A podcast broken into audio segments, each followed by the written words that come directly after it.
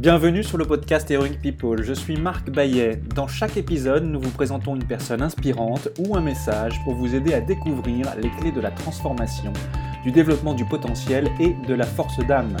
Nous apprenons les uns des autres et trouvons en soi le héros de notre propre vie. Partager nos convictions, partager nos vulnérabilités, dépasser nos peurs, se transformer pour pouvoir transformer le monde, agir ensemble. Jusqu'où peut-on aller? Merci de passer du temps avec nous aujourd'hui. Je suis épuisé émotionnellement, je me sens désengagé de tout, voire cynique, mon accomplissement personnel diminue. Tels sont les grands symptômes du burn-out. To burn out, ce mot anglais signifie griller, brûler, s'user.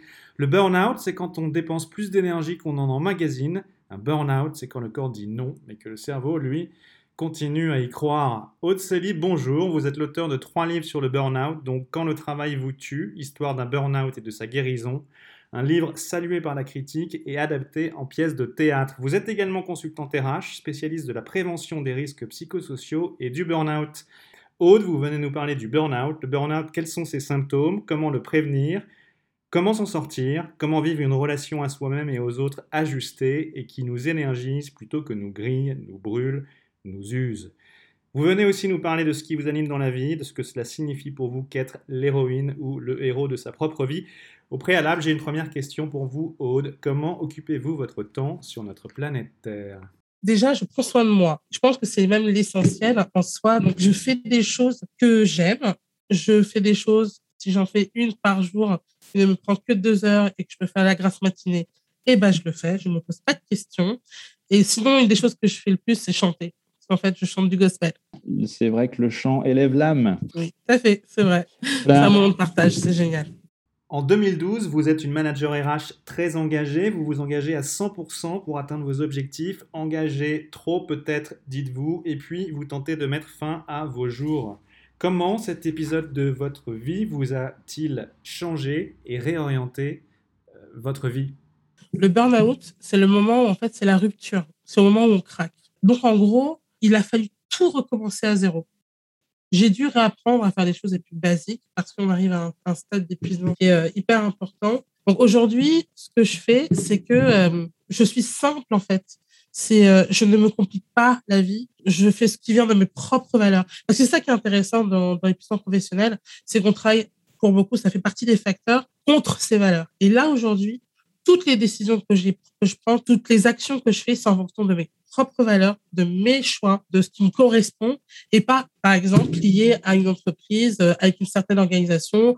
En tant que manager RH euh, et manager juste avant, j'ai dû mettre en place des sujets sur lesquels j'étais pas forcément d'accord. Donc aujourd'hui, comment je vis? Ben, Je vis en étant la plus simple, la plus sereine et la plus heureuse de pouvoir faire les choses comme, euh, comme je les sens. Et puis, vous transmettez aussi votre, euh, ce que vous avez appris, votre expérience, votre, euh, votre histoire aussi pour, euh, mieux aider les autres à prévenir et guérir, si je me trompe pas. C'est vrai que j'ai cette chance-là. Donc ça, c'est arrivé quand j'ai écrit le bouquin. Je ne m'attendais pas du tout à la reconnaissance aussi bien médiatique que de part des lecteurs. Vous savez ce que ça a changé? Ça a changé le fait de me dire, mais en fait, je suis pas seule. Parce que, on en parlera tout à l'heure, les personnes qui font des périodes se sentent isolées et seules. Et là, je me suis rendu compte, bah, en fait, non donc, ça me permet aujourd'hui de me dire, je partage de manière encore plus, vraiment encore plus simple, c'est vraiment important. Parce que du jour au lendemain, je suis retrouvée à faire des, de la radio, des, interviews, etc. Et les choses étaient trop, c'était trop, c'était trop important à gérer. Donc aujourd'hui, je partage avec, euh, voilà, en prenant mon temps, j'ai appris à structurer ce que j'ai vécu. Parce que ce que j'ai vécu, j'ai vécu en quatre ans et demi. En quatre ans et demi, il s'est passé beaucoup de choses. Mais aujourd'hui, c'est pour ça que je trouve ça assez génial. J'ai le recul quasiment de dater chaque passage d'une situation de dégradation de la santé mentale. Et je fais parallèle avec mon histoire. Donc, c'est comme ça que je partage. Alors, le burn-out, absence de tout entrain au travail, amertume et intolérance, négligence, découragement globalisé, tendance au comportement euh, régressif, ce sont des, certains des symptômes du burn-out. Comment est-ce qu'on définit le burn-out? Quelles sont ses manifestations émotionnelles, cognitives, somatiques, motivationnelles, comportementales? Ouais, ça fait pas mal de conséquences. Hein. Eh oui. Et du coup, le burn-out, en fait, pour moi, c'est le développement de symptômes individuels liés à un environnement de travail stressant. Donc, on parle de stress, on parle de stress. Deux types de stress euh, dans la vie. Stress aigu, ponctuel. Je fais face et je suis capable de mettre mon énergie. Mon cœur va plus vite. Mon corps se tend, mes muscles se tendent et je réagis. Et là, le problème qu'on a avec le burn-out, c'est quand le stress est dans la durée. Donc là, on est dans le stress chronique. Et là, du coup, le travail du corps est sans cesse, sans cesse, sans cesse sollicité. C'est pour ça qu'il s'épuise. Et au-delà de se dire, euh, oui, le burn-out, c'est un, un sujet super important, euh, moi-même, hein, de donner mon avis, vous savez quoi? En fait, il n'y a pas que moi qui le dis. Il y a l'Organisation mondiale de la santé qui le dit. Qu'est-ce qui s'est passé en 2019 Il s'est passé qu'il y a eu un gros sujet sur est-ce qu'on reconnaît le burn-out comme maladie professionnelle? Et il s'est passé une grosse confusion. Les gens ont cru que c'était fait. Non, ça n'a pas été fait. Donc, ce qu'elle a fait, l'OMS, c'est qu'elle a précisé, et cette précision est très intéressante parce qu'elle dit l'épuisement professionnel est lié à un stress chronique au travail qui n'a pas été géré avec succès. Tout ce qui alimente finalement le stress au travail et le fait que ça dure, c'est ça qui crée le développement des symptômes justement physiques, mentaux et émotionnels.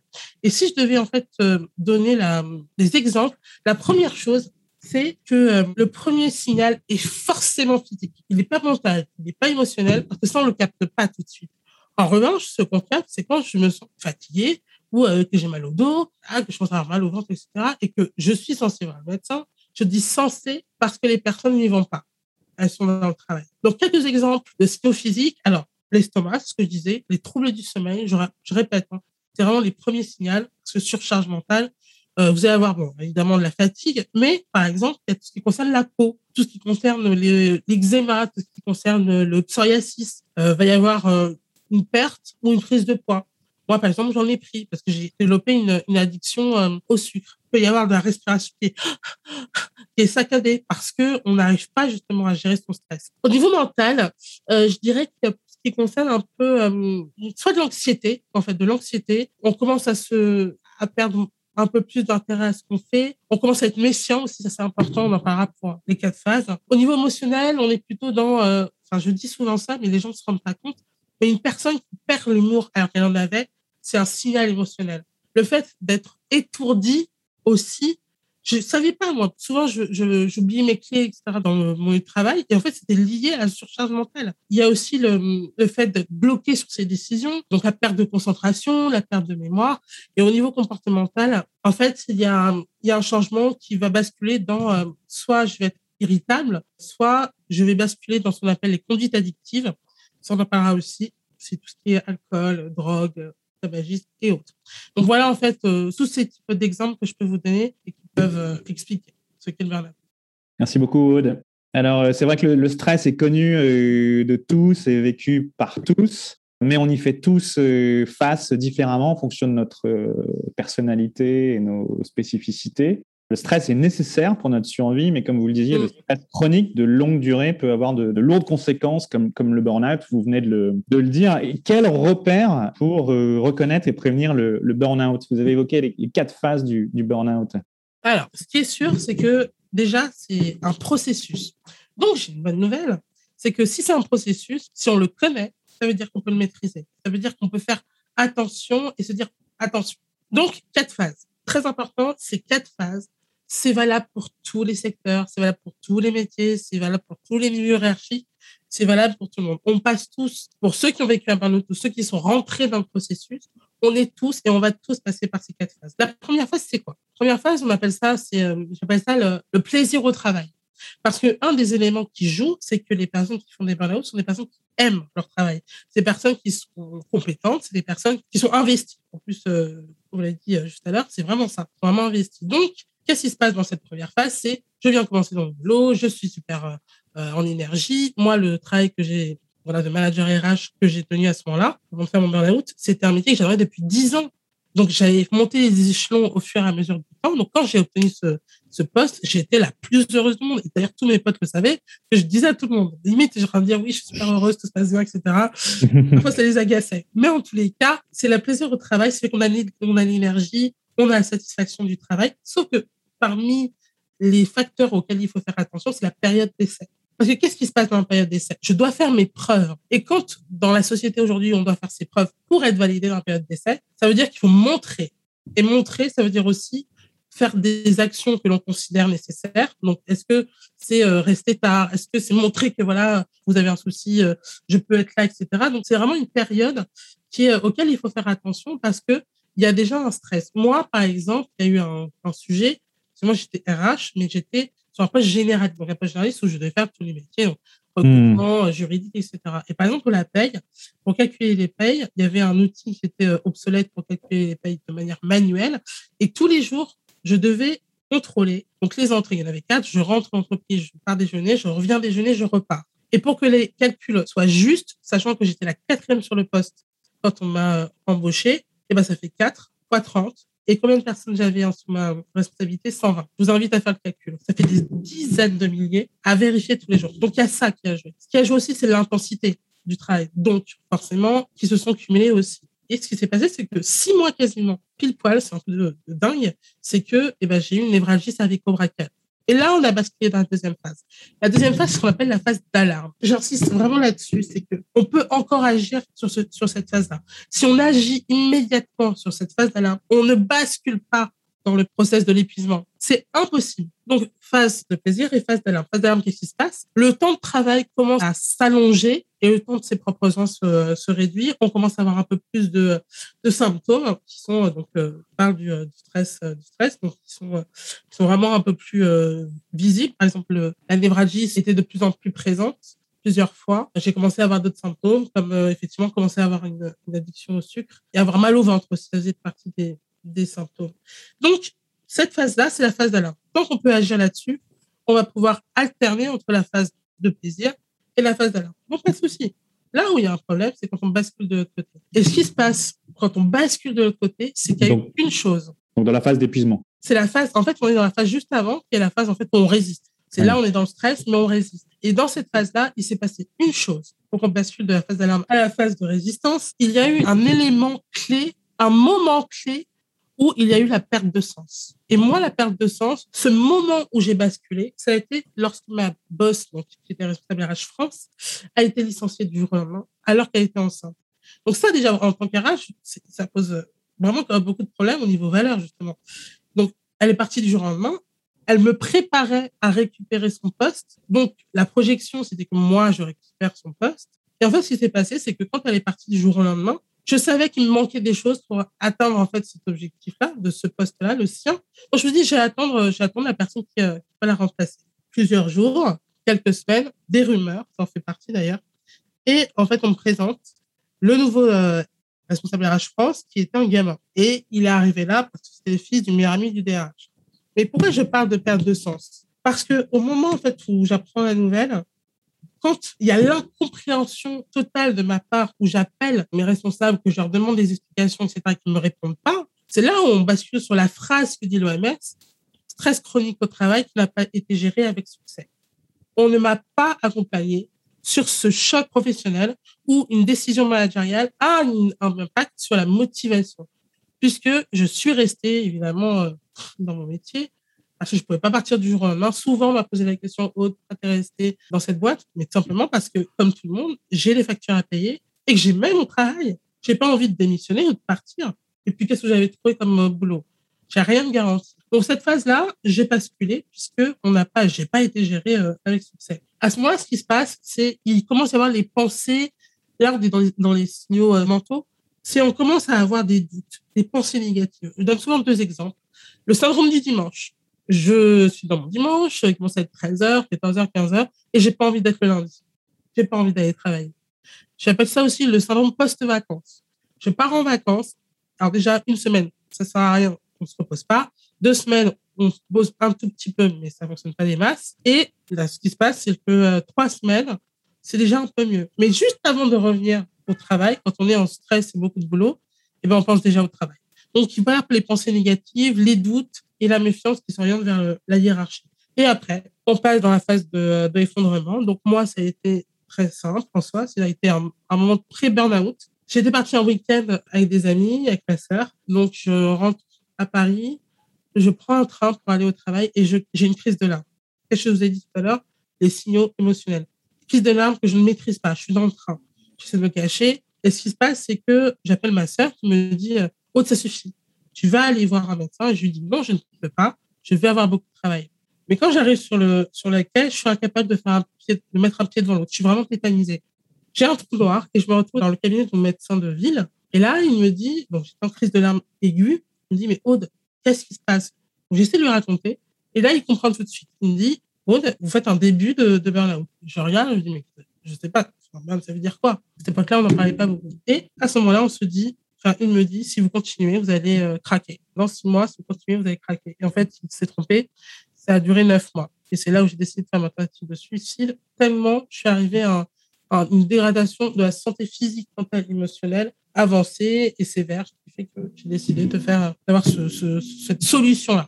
Voilà ce que c'est que le processus. Alors, la phase de plaisir, la phase d'alarme, la phase de résistance et la phase de euh, on va vers les moments. Parce que c'est important de savoir, quand on passe de la phase de, résistance, aucune personne est capable de dire je vais craquer dans six mois, je vais craquer dans deux ans, je vais craquer dans la semaine prochaine. C'est ça qui est important. C'est pour ça qu'il faut absolument maîtriser le processus. Parce que parfois, ça peut aller très vite. Alors, vous avez euh, expliqué que souvent les personnes appétentes au burn-out sont des personnes qui euh, sont très investies dans leur travail, d'où euh, cette notion de, phase de, plaisir. Donc, ils donnent plus qu'ils ne reçoivent. Quand on donne plus qu'on ne reçoit, c'est aussi parce qu'on on le veut bien, mais aussi parce qu'on s'occupe pas forcément bien de soi. Il y a la question d'équilibre entre la jauge d'énergie qui sort et l'énergie qui rentre. Comment on peut faire pour vivre un, un amour don de manière juste, l'équilibre entre le donner et le, recevoir, bien prendre soin de soi, se détendre notamment. Je pense que ça fait partie des éléments euh, pour éviter de faire un burn-out. Je pense qu'il faut déjà avoir conscience qu'on ne peut pas être tout le temps à fond au travail. C'est impossible. C'est-à-dire que l'épuisement, c'est ce que je disais, c'est que le stress, à un moment donné, le corps, il n'en peut plus et il envoie des signaux. Donc, je pense que c'est très important de savoir dire non, de poser des limites et de se dire, ça, au-delà de ça, je ne peux pas. Il faut avoir énormément de courage. C'est vrai, de courage pour dire non, là, je ne peux pas. Ceux qui savent dire non ont une capacité de jugement sur leur travail qui est très importante. Ils savent dire j'en peux plus, donc non, je ne peux pas prendre, sans se dire mon Dieu, si je dis non, ça veut dire qu'on va penser que je ne suis pas capable, ça veut dire que je ne suis pas productif, etc. Donc, il faut avoir une certaine sérénité sur la capacité de se dire ça, je peux faire et ça, je peux pas. Et euh, cesser d'être gentil, oser être vrai, dire non. Cesser d'être gentil, ça c'est une question intéressante. Je l'ai le livre en plus. Thomas Dansembourg, l'auteur ouais, euh, ouais, euh, Cesser d'être gentil.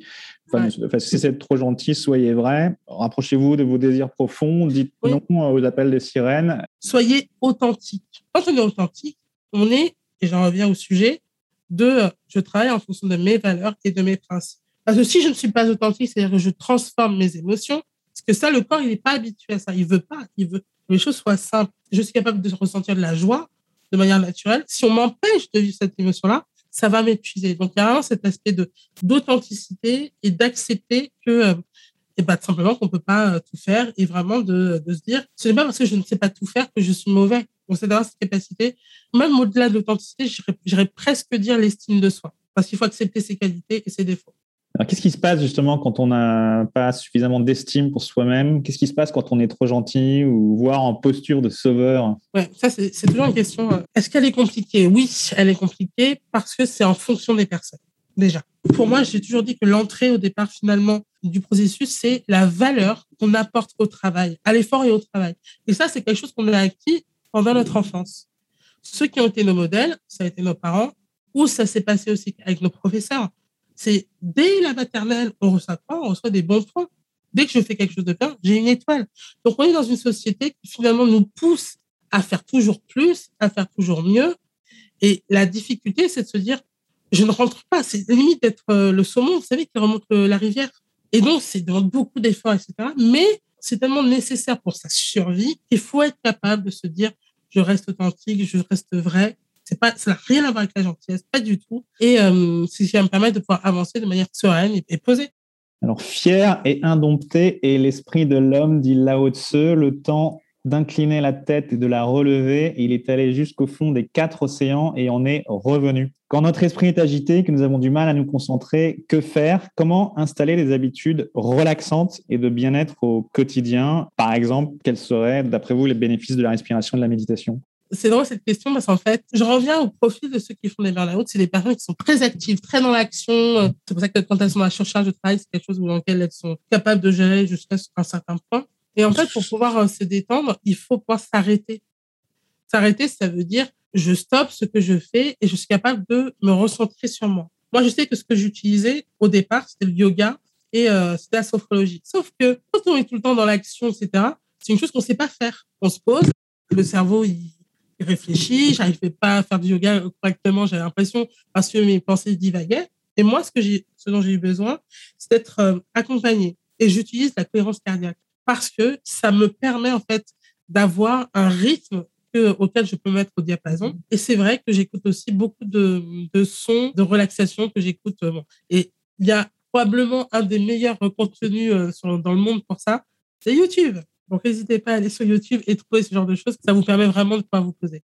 Vous parlez du burn-out euh, lié au travail, en fait, comme si le travail était la cause du burn-out. C'est vrai que quand on prend la définition de l'OMS, il y a une causalité euh, entre les deux, mais c'est plus l'activité et l'engagement, enfin l'engagement qu'on a dans nos activités, qu'elles soient euh, rémunérées ou pas, qui nous emmène dans un dépassement de, soi. Est-ce qu'on peut dire ça? En fait, le, voilà, le, philosophe français Jean Guiton dit ton travail doit te servir à te bien construire. Autrement dit, si tu fais un travail, il faut que ce soit quelque chose qui te plaise, qui te fasse évoluer, qui te fasse euh, développer tes compétences, euh, grandir en conscience de toi, de l'autre, du monde, que tu te sens utile. Qu'est-ce que vous en dites? Parce que en entreprise, comment est-ce que le, management, sous, justement sous prétexte d'efficacité, peut perdre son sens et se déshumaniser? Et comment un salarié consciencieux arrive à se laisser abîmer?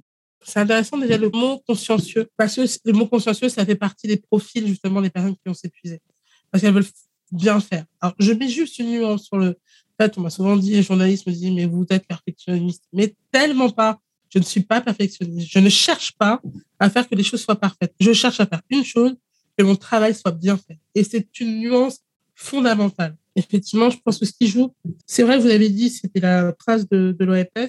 Mais j'ai presque envie de parler aussi d'un, et ça concerne la France, hein, c'est ce qu'on appelle les plans nationaux de la santé. Je suis sûre qu'il y a très, très, très peu de personnes qui savent qu'on est au quatrième et qui parlent de prévention. Donc finalement, qu'on soit quelqu'un qui soit investi à fond dans son travail ou quelqu'un qui le sent moins, c'est pas le plus important en fait. Ce qui nous intéresse, c'est chaque personne. Là où on parle de, de, de prévention efficace, c'est ce qu'on appelle le travail réel. Le travail réel, il y a quatre types de travail. En fait, il y a le travail prescrit, le travail réel, le travail vécu, le travail ressenti. Et le travail réel, c'est tous les jours, qu'est-ce que je fais pour que mon travail soit fait? Et si on veut agir pour le stress d'une personne dans le milieu du travail, c'est il faut s'intéresser à tout ce qui concerne elle dans cet halo finalement individuel dans mon métier. Je vais donner un exemple. J'avais euh, rencontré une, une hôtesse d'accueil dans un hôtel trois étoiles.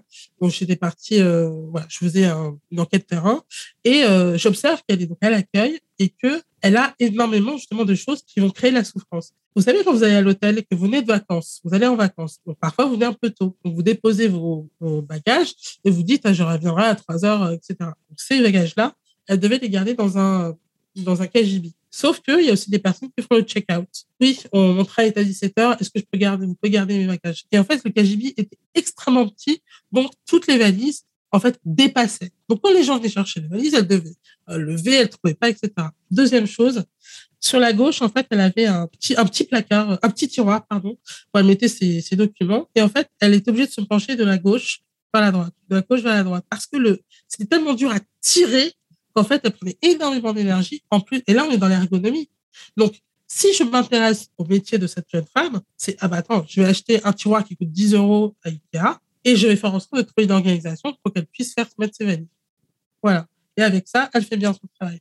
Donc, il faut s'intéresser au travail réel de chaque personne, qu'elle soit hyper investie ou pas, parce que c'est pas tellement la question de la personne, c'est la question de quelle est l'organisation que je puisse faire tout ce qui concerne concrètement mon manager, c'est qu'il va avoir un, aspect euh, aussi direct. Donc, si mon manager n'a pas de reconnaissance envers moi, ça va jouer aussi sur euh, vraiment tout ce qui concerne le travail réel. Alors, il y a beaucoup d'entreprises qui se sentent euh, souvent inefficaces, voire impuissantes par rapport à tout ça. Qu'est-ce que vous en dites, justement, si on leur accorde à cet exemple? En fait, c'est pas facile ce sujet-là, en fait. Le sujet déjà du burn-out, on a du mal à le détecter. C'est pour ça que c'est extrêmement important pour moi de pouvoir le décrire, d'expliquer, même si c'était 10 minutes pour le faire, ce vers quoi on va. Quelles sont les étapes? Parce qu'au final, encore une fois, on est sur de l'individuel à l'intérieur du collectif. Donc, il faut s'intéresser au collectif. Et en tant employeur, ça dépend si on est dans une petite boîte, dans une grosse boîte, bien sûr, mais l'objectif souvent, il est financier. Et comme il est financier, on va oublier parfois le temps qu'il faut apporter aux personnes qui pourtant servent le collectif. Donc aussi, comme c'est difficile à détecter, on n'agit pas. Ou parfois, et ça c'est typiquement de la France, on est sur vous les trois niveaux de prévention, primaire, secondaire et tertiaire. En primaire, j'anticipe, en secondaire, je corrige, en tertiaire, je guéris, je répare. Et le problème, c'est qu'il faut toujours attendre en France que les choses graves se passent pour agir. Donc là aussi où c'est compliqué pour les entreprises, c'est qu'elles ne réfléchissent pas forcément en termes de prévention. Qu'est-ce que je peux faire pour éviter que le risque arrive? Est-ce qu'il y a des personnes compétentes qui peuvent m'aider à le faire? Et en l'occurrence, il y a des personnes qui sont formées. De plus en plus, sont formées sur les risques psychosociaux et la qualité de vie au travail. Donc, il y a des compétences pour travailler sur ce sujet-là, sachant qu'ils sont seuls et qu'ils ne savent pas forcément comment faire. Vous êtes consultante en qualité de vie au travail, burn-out. Enfin, vous, rencontrez beaucoup d'entreprises. Est-ce qu'il y a des entreprises qui sortent du lot en fait, euh, ou est-ce que, est-ce que vous êtes surtout appelé justement par des entreprises qui sont euh, un petit peu en déficit ou qui ont besoin de progresser sur ces sujets, ou au contraire, est-ce que vous êtes sollicité par les meilleurs de la classe? Bah, en fait, et c'est peut-être aussi euh, une volonté inconsciente de ma part, mais les, entreprises qui vont bien, elles n'ont pas besoin de moi. Ça, c'est ma façon de voir les choses. Il y a beaucoup trop d'entreprises qui ont besoin et beaucoup trop de salariés qui ont besoin ailleurs que je dépense une énergie pour euh, ceux où, franchement, l'entreprise a compris. Donc, aujourd'hui, je m'intéresse effectivement aux entreprises et souvent, je reviens à la prévention euh, primaire, secondaire, tertiaire. On est vraiment dans le tertiaire en France. C'est qu'on attend qu'il y ait quelque chose de grave qui se passe pour m'appeler. Il y a déjà des burn-out, il y a déjà des conflits, il y a déjà aussi de la démotivation et, vraiment une baisse d'énergie globale de l'entreprise avec euh, effectivement des, des manifestations qui vont être physiques mentale et émotionnelle et qu'on va retrouver dans une équipe. Donc voilà, donc les entreprises qui ont besoin, surtout celles qui malheureusement ont déjà des problèmes et qui ont besoin de réparer. Qu'est-ce que vous dites à quelqu'un qui souffre d'une extrême fatigue ou qui fait euh, déjà un burn-out? Quel mot consolateur, aimant, rassurant? Alors, en général, quand on parle de burn-out, la personne, elle, a craqué, en fait, déjà. Elle, ça y est, elle est arrêtée. Hein. Elle est chez elle, etc. Donc, en fait, je vais, je vais dire une chose. Je donne souvent une image qui est la suivante c'est que le burn-out, en fait, je, compare à un portable. Un portable, quand on l'utilise à outrance, il s'arrête d'un coup à un moment donné. Et ça, c'est le burn-out. Pour le remettre en marche, il faut un câble. Et ça, c'est le repos. Entre le moment où je mets mon câble et au moment où j'atteins le portable, en fait, il faut une fraction de seconde pour que la jauge commence à monter. Et en fait, ce petit temps-là, c'est le moment que mon corps décide de prendre pour me préparer à recommencer, à me reconstruire. C'est propre à chacun. Ça c'est un mois, d'autres six mois, deux ans. Et à partir de là, la chose va pouvoir commencer à, s'enranger, en fait. Et le problème, c'est que comme dans la vie privée, il y a des choses à gérer, la chose, elle descend, elle monte, elle descend. C'est pour ça que la reconstruction est, elle est longue, en fait. Elle se fait pas du jour au lendemain. Donc, je veux dire à la personne, soyez patient.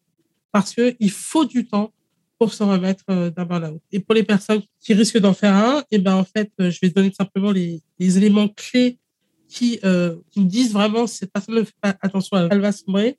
La première, c'est la fatigue intense. C'est pas la fatigue, on résorbe, j'ai fait un week-end, je suis fatigué, je dors 10 heures, c'est bon. Non, c'est une fatigue intense, on ne comprend pas. Je pars en week-end, je suis fatigué, je reviens de week-end, je suis fatigué, je suis tout le temps.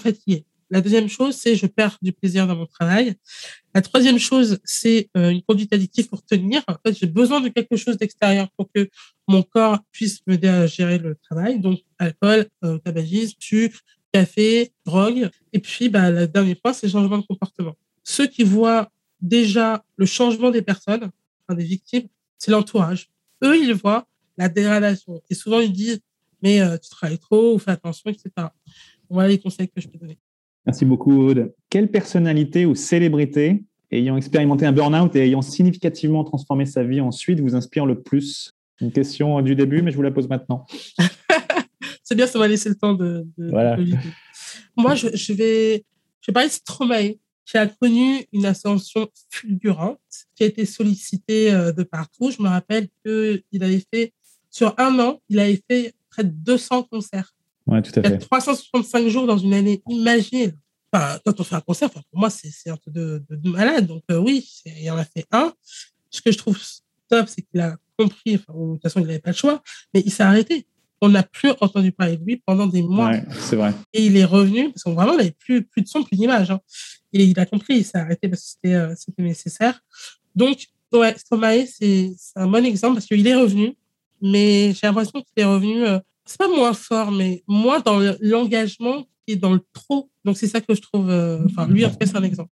Hmm, ouais, moins dans le dépassement de lui-même et l'hyperactivité, avec un plus grand respect de lui-même, un plus grand équilibre de vie. Quoi. Hmm. Alors, cinq conseils pour prévenir le burn-out en cinq points didactiques pour un enfant. Alors, pour l'éviter, il va falloir savoir dire non et poser des limites, comme je l'ai dit, parce que le principe du burn-out, c'est que j'ai été surchargé. Donc, il faut être capable de gérer, en fait, le travail que, qu'on a. Pour éviter le burn-out aussi, en fait, vous savez quoi? Je vais vous partager mes quatre familles de protection. Allez-y. La première, c'est l'observation. Pourquoi je parle d'observation? Parce que les signaux sont visibles.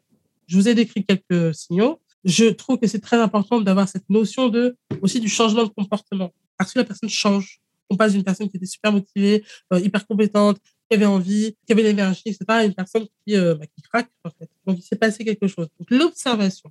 Première famille. Deuxième famille, l'écoute. Et je parle d'écoute, pas euh, je sors avec écouter et puis euh, ça sort d'une oreille et ça se voit au niveau facial, ça se voit au niveau euh, non verbal. C'est ce qu'on appelle l'écoute active ou l'écoute empathique. Il y a, c'est très important parce et souvent je dis, l'écoute c'est déjà à partir de deux. Ça veut dire que je même si je suis dans une boîte où on est trois, bah, si déjà je peux discuter avec un d'entre eux où j'ai confiance, et ben ça permet de décharger en fait, on décharge la charge mentale et ça permet de pouvoir avoir en face quelqu'un en qui j'ai confiance expliquer ce que je ressens et d'avoir en face une personne qui va acquiescer ou qui va, qui va me soutenir, en fait, tout simplement. La troisième famille, c'est libérer la parole. Libérer la parole et le lien collectif. En fait, j'utilise deux outils euh, dans les entreprises pour ça. C'est le groupe de parole. Groupe de parole pour niveau individuel, c'est-à-dire que moi, en tant que personne, j'ai des difficultés dans la journée, je parle, j'ai besoin d'en parler. Et l'autre, euh, le lien collectif, je le fais à travers les, ce qu'on appelle les ateliers de, de pratique professionnelle. Parce que souvent, les personnes, il y en a qui font le même métier et qui sont seules. Parfois, mais je moi j'ai déjà vécu et je pense que vous aussi et puis d'autres, c'est que je travaille dans une entreprise où mon service, l'autre service est juste à côté, mais on est en train d'envoyer des mails, on n'appelle jamais la personne, on va jamais la voir. Donc, le lien collectif, c'est ce qui permet de protéger bah, justement de la non-observation, de la non-écoute, etc. Tout est lié. Et libérer la parole, c'est pouvoir exprimer les charges. Hmm. Hmm. Voilà pour mes euh, conseils. Donc, euh, à l'échelle individuelle, c'est, euh, ça pourrait être aussi s'observer un peu, euh, essayer de détecter les symptômes sur Oui, c'est dans le corps, sur charge mentale, etc. Exactement. S'écouter en se basant sur ces observations et puis en parler. Quand vous dites libérer la parole, en parler et, Ouais. autour de C'est soi. ne restez pas seul. C'est- rester c'est- seul. Ouais. Vraiment, c'est vrai que les cas de famille, je les applique pour le professionnel, mais évidemment, ça c'est aussi pour le personnel. Mais au final, s'il y a un seul conseil, c'est ne restez pas seul. Vous n'arriverez pas à vous en sortir seul et vous n'arriverez pas à éviter le burn-out si vous vous sentez isolé. Parce que is- l'isolement, c'est malheureusement l'argument le plus important dans les tentatives de suicide ou les suicides. Hmm. Donc, il ne faut pas s'isoler. Être isolé, c'est je ne peux pas partager mon expérience, je ne peux pas partager mes réussites. Donc, je suis seul. Donc, euh, voilà.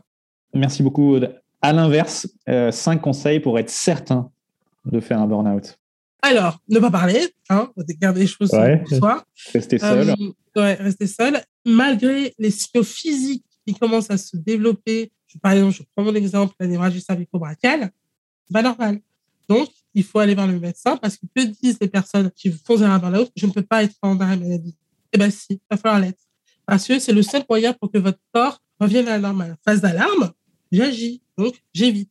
Je pense que ce qui est important aussi, c'est euh, d'aimer son travail, mais, et vous l'avez dit très bien tout à l'heure, c'est je travaille pour vivre, je ne vis pas pour travailler. Il faut avoir capable d'avoir de la distance sur ça. Ensuite, il faut euh, se concentrer sur son travail réel. De quoi j'ai besoin pour bien faire mon travail tous les jours? Est-ce que je, je sais pas, je prends l'exemple d'une autre euh, secrétaire qui avait besoin, elle, pour se structurer, elle aimait en fait écrire euh, grand 1, grand 2, etc., avec des couleurs différentes. Et elle n'avait pas de stylo de couleur. Et en fait, c'est quelque chose qui jouait en fait sur sa façon sur l'apprentissage et sur sa facilité à montrer parce qu'elle n'avait pas la structure. Alors qu'il suffisait d'avoir un stylo à quatre couleurs, de lui donner et c'était bon. Donc, il faut vraiment se concentrer sur qu'est-ce que je fais tous les jours et est-ce que j'ai tout est bien pour que je puisse bien faire mon travail. Et enfin, je pense que je pense qu'il faut savoir euh, s'arrêter. Souvent, je parle de, de la position de super-héros, euh, mais c'est un peu ça en fait. C'est les personnes qui font des burn-out sont des personnes de valeur. Vous êtes des personnes qui euh, avaient une, une vision de l'effort et du travail qui est élevée. c'est vrai. Mais qu'est-ce que c'est bien, en fait, d'avoir des gens comme vous? C'est très important parce que c'est sur des personnes comme vous qu'on peut compter et euh, que l'entreprise peut euh, croître euh, de, manière positive. Et puis, voilà, restez vous-même, en fait. Donc, pour être certain de faire un burn-out, il faut faire l'inverse de tout ça. Exactement. Pour finir la série des cinq, et cinq conseils pour se remettre d'un burn-out. La première chose, c'est dormir. Qu'est-ce qui s'est passé? Pour que j'arrive à un, burn-out, c'est que je me suis épuisée physiquement, mentalement, émotionnellement. Je suis au niveau du noyau terrestre, clairement. Donc, il faut se reposer. En fait, j'ai presque envie de donner l'exemple de, vous voyez le sol, et en dessous, vous savez, il y a euh, la terre, etc. Et quand on s'effondre, on est en dessous du sol, justement. Et pour commencer à se reconstruire, il faut récupérer le sous-sol au sol. Tout ce temps-là, en fait, c'est vraiment le repos. J'ai besoin que mon corps se réénergise pouvoir commencer à se reconstruire. Ensuite, il faut euh, être accompagné. Il faut être accompagné par quelqu'un. Alors ça, c'est très important. Être accompagné par quelqu'un qui connaît l'entreprise. Si vous avez un coach qui ne sait pas ce que c'est que l'entreprise, c'est même pas la peine. Pourquoi? Je reviens encore à l'importance du travail réel parce que quand je, je rencontre les gens, je leur dis c'est très simple. Racontez-moi comment s'est développée l'organisation. Racontez-moi comment se sont développés vos symptômes. Donc, très important de pouvoir avoir cette notion-là. Pour se remettre aussi, il va falloir faire un choix, en fait. Va falloir faire un choix parce que euh, vous avez décidé à l'époque de tout donner à votre travail et il va falloir choisir de qu'est-ce que vous voulez dans votre vie personnelle et professionnelle. Je prends mon exemple. J'ai tout donné. J'ai sincèrement tout donné en plus. Mais euh, aujourd'hui, je me contente de ce que j'ai. C'est-à-dire que parfois, je vais être très, très transparente. En tant que consultante et surtout avec la crise, il y a eu des moments où j'ai pas, j'ai pas gagné beaucoup de vie. Mais c'était pas grave en fait. Parce que dans mes choix, j'ai décidé de ne pas aller trop loin d'avoir simplement des limites que je ne veux pas dépasser et qui me permettent d'être serein et de ne pas et donc d'avoir l'énergie pour faire le reste. Donc ça c'est faire un choix. Il y a aussi euh, le fait de pas écouter les autres. Pourquoi je dis ça? Parce qu'aujourd'hui il y a encore énormément de personnes qui ne savent pas ce qu'est le burn-out ou qui ont un préjugé, des préjugés ou justement qui ont une mauvaise vision de ça. Alors ça c'est important parce que quasiment toutes les victimes se sont retrouvées à faire euh, un tri. Un tri. Des personnes qui ont compris et des personnes qui n'ont pas compris. Je l'ai fait d'autres victimes l'ont fait. Donc ça, euh, c'est important. Et puis pour éviter de faire euh, un burn-out, il faut aussi euh, reconstruire cette estime de soi. Ça se fait comment? Par la connaissance de soi. La connaissance de soi fait que je vais alimenter ma confiance en soi. La confiance en soi, c'est je suis capable de dire j'aime ça ou je n'aime pas ça. Je fais ça ou je ne fais pas ça. Ça, c'est la confiance en soi. Et plus j'accumule de la confiance en soi, plus j'accumule de l'estime de soi. Donc la connaissance de soi, c'est la base pour pouvoir retrouver l'énergie. Et pourquoi je dis ça? Parce que c'est ce qui va vous permettre de ne plus jamais faire de burn-out. Si vous n'avez pas fait le travail nécessaire, si vous retournez dans l'entreprise dans la même euh, configuration, vous allez vous effondrer. 30 à 40% de rechute. Mmh. Donc, c'est très important de prendre le temps de bien travailler sur qu'est-ce qui s'est passé, pourquoi je l'ai fait, qu'est-ce que je vais faire comme choix, qu'est-ce que je veux dans ma vie, etc. Et comme vous le dites, de faire un travail sur soi en termes de connaissance de soi. Donc, euh, bien définir ses désirs profonds, ses motivations euh, profondes, comment on veut contribuer au monde, euh, puis aussi nos, propres limites. Il faut utiliser le développement personnel, en fait. Moi, en ce qui me concerne, j'ai utilisé un outil qui s'appelle l'énéagramme. C'est le mien. C'est ce qui me permet de réfléchir à ce que je suis, qu'est-ce qui me fait souffrir, comment est-ce que je peux améliorer mon niveau de compréhension avec les autres. C'est plutôt une bonne chose de s'intéresser au développement personnel parce que c'est le meilleur moyen. En tout cas, c'est une impulsion pour que vous puissiez vous connaître mieux. Ouais, l'ennéagramme, c'est vrai qu'il y, a plusieurs outils comme ça. Donc, euh, je crois, neuf types de, de personnalités euh, différentes et qu'est-ce qui se passe quand je suis en mode stress, etc. C'est vrai que ce sont des outils très utiles qui nous donnent des pistes pour euh, orienter nos, nos choix personnels et professionnels. Gaieté, rire, simplicité, que vous inspirent ces mots, Aude? C'est moi. c'est moi. Ah bah clairement. Ben, c'est formidable. Non mais c'est vrai, c'est vrai parce que et en fait c'est pas que moi, c'est toutes les personnes qui sont entrées dans le processus. C'est des personnes qui, ont, qui avaient de l'énergie, de l'enthousiasme. Donc la gaieté, je pense que c'est un élément essentiel. Vous savez quoi en fait La gaieté c'est la joie et la joie ça fait partie des cinq bases euh, d'émotion. C'est intéressant ça parce que sans joie je ne suis pas équilibré. Je donne l'exemple que euh, prenez une chaise. Les quatre, euh, la joie, la tristesse, la colère le dernier, je ne sais plus. Mais quand un manque, vous êtes plus stable. Donc en fait, il y a la nécessité d'avoir cette capacité d'avoir ces quatre. Donc la gaieté, c'est important. Et euh, le rire, c'est super intéressant, c'est la question, parce qu'en fait, qu'est-ce que j'ai dit au début? Parmi les signaux, c'est la perte d'humour. Et donc, le rire est essentiel aussi pour ses capacités à, gérer son stress. Personnellement, j'utilise euh, YouTube aussi. Euh, je fais 10 minutes de rire par jour. Je prends, bon, j'aime beaucoup euh, par exemple. Je fais faire ça. Voilà, ça va être le matin, l'après-midi, le soir. Et je ris pendant 10 minutes. Et puis, simplicité, oui, parce que J'aime pas compliquer les, les, choses. Et puis, je crois que, en fait, simplifier les choses, c'est ce qui est le plus difficile. On est vraiment super capable de faire plein de lois, euh, plein de d'amendements, euh, d'accords. On veut juste que les gens aillent bien au travail. Posez-vous. De quoi a besoin mon salarié ou mon manager ou mon dirigeant pour qu'il puisse bien faire son travail? Parfois, on n'a pas besoin de dépenser des milliers d'euros dans des solutions. Parfois, ça peut être très simple. Aude, avec qui est-ce que vous rêvez de prendre un café ou un thé vert? Au niveau professionnel, je serais ravie de rencontrer la ministre du Travail, ou le ministre, on va changer, et euh, en même temps, le ministre de la Santé. Vous savez pourquoi? Parce que pour moi, c'est on est sur le haut de la pyramide. On peut réussir que si en haut de la pyramide, on est exemplaire et on impulse le sujet de la prévention primaire et secondaire. Et les deux vont ensemble. Travail, santé, santé, travail, ça va ensemble. C'est pour ça. Et d'un point de vue plutôt perso, ce serait euh, Michelle Obama. Je la trouve géniale. Je la trouve charismatique, belle. C'est, je trouve que c'est un exemple de, de, de femme, en fait. Au-delà de, la, de l'entrepreneuriat, c'est quelqu'un qui a une vraie appétence au niveau de l'humain. Et ça, c'est ce dont on a besoin, en fait. Mmh, c'est tout à fait vrai. Pour quelle chose ressentez-vous le plus de gratitude dans votre vie? À qui avez-vous envie de dire merci?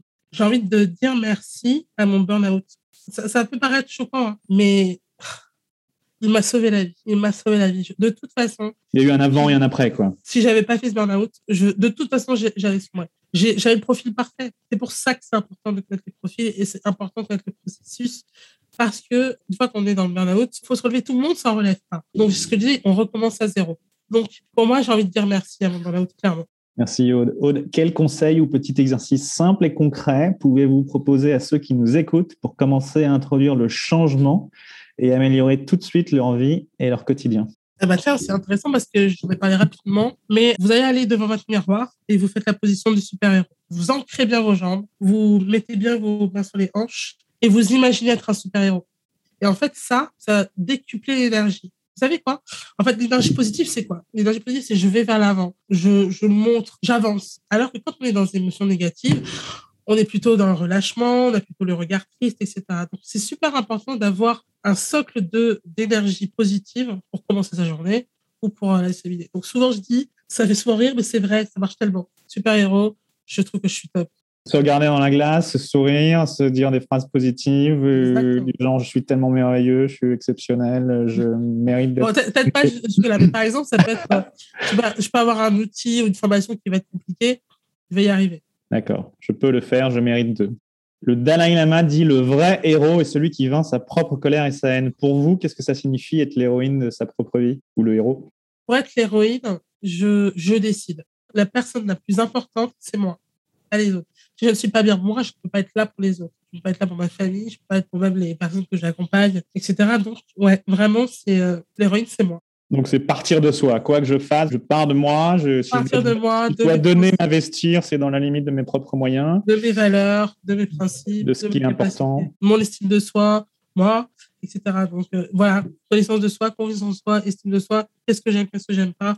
Qu'est-ce que je vais faire, qu'est-ce que je sais pas? Parce que vraiment, quand on a fait un burn-out, on est tellement réduit à néant qu'on ne sait même plus. On ne sait plus rien, en fait. Donc, pour vous, l'héroïne, être l'héroïne de sa propre vie, c'est apprendre à bien se connaître et faire en fonction de, de ce qu'on est et, Exactement. et aussi de ce qu'on n'est pas. Exactement. Merci beaucoup, Aude. Aude, dernière question. Pour vous, qu'est-ce que la force d'âme? Euh, J'ai l'impression que la force d'âme, c'est être capable d'être dans l'empathie. C'est-à-dire qu'on est là pour les autres. Et la force d'âme, c'est être capable d'accueillir. En fait, c'est ça pour moi. C'est accueillir et accepter. Je ne porte pas de jugement. Je cherche à savoir pourquoi parfois ce serait bien être dans l'accueil et dans l'acceptation de l'autre euh, sans, euh, sans jugement et puis en réfléchissant peut-être à ce qui se passe dans sa vie, pourquoi est-ce qu'il réagit comme ça. Merci beaucoup, Aude. C'est la fin de votre épisode du podcast Heroic People. Merci, merci de nous avoir écoutés. J'espère que cet épisode vous a inspiré et vous a été utile. Si c'est le cas, partagez-le à un ou deux amis par SMS ou sur vos réseaux sociaux. Vous avez le pouvoir de changer la vie de quelqu'un et c'est maintenant. Vous pouvez retrouver cet épisode et son résumé écrit, mais aussi tous les autres épisodes sur le site du podcast heroicpeople.fr. Pour nous contacter, nous faire des suggestions, proposer des invités, c'est toujours sur le site du podcast que ça se passe, heroicpeople.fr, ou encore les réseaux sociaux LinkedIn, Facebook ou Medium. Enfin, sans vous, nous ne sommes rien, avec vous, nous sommes tout.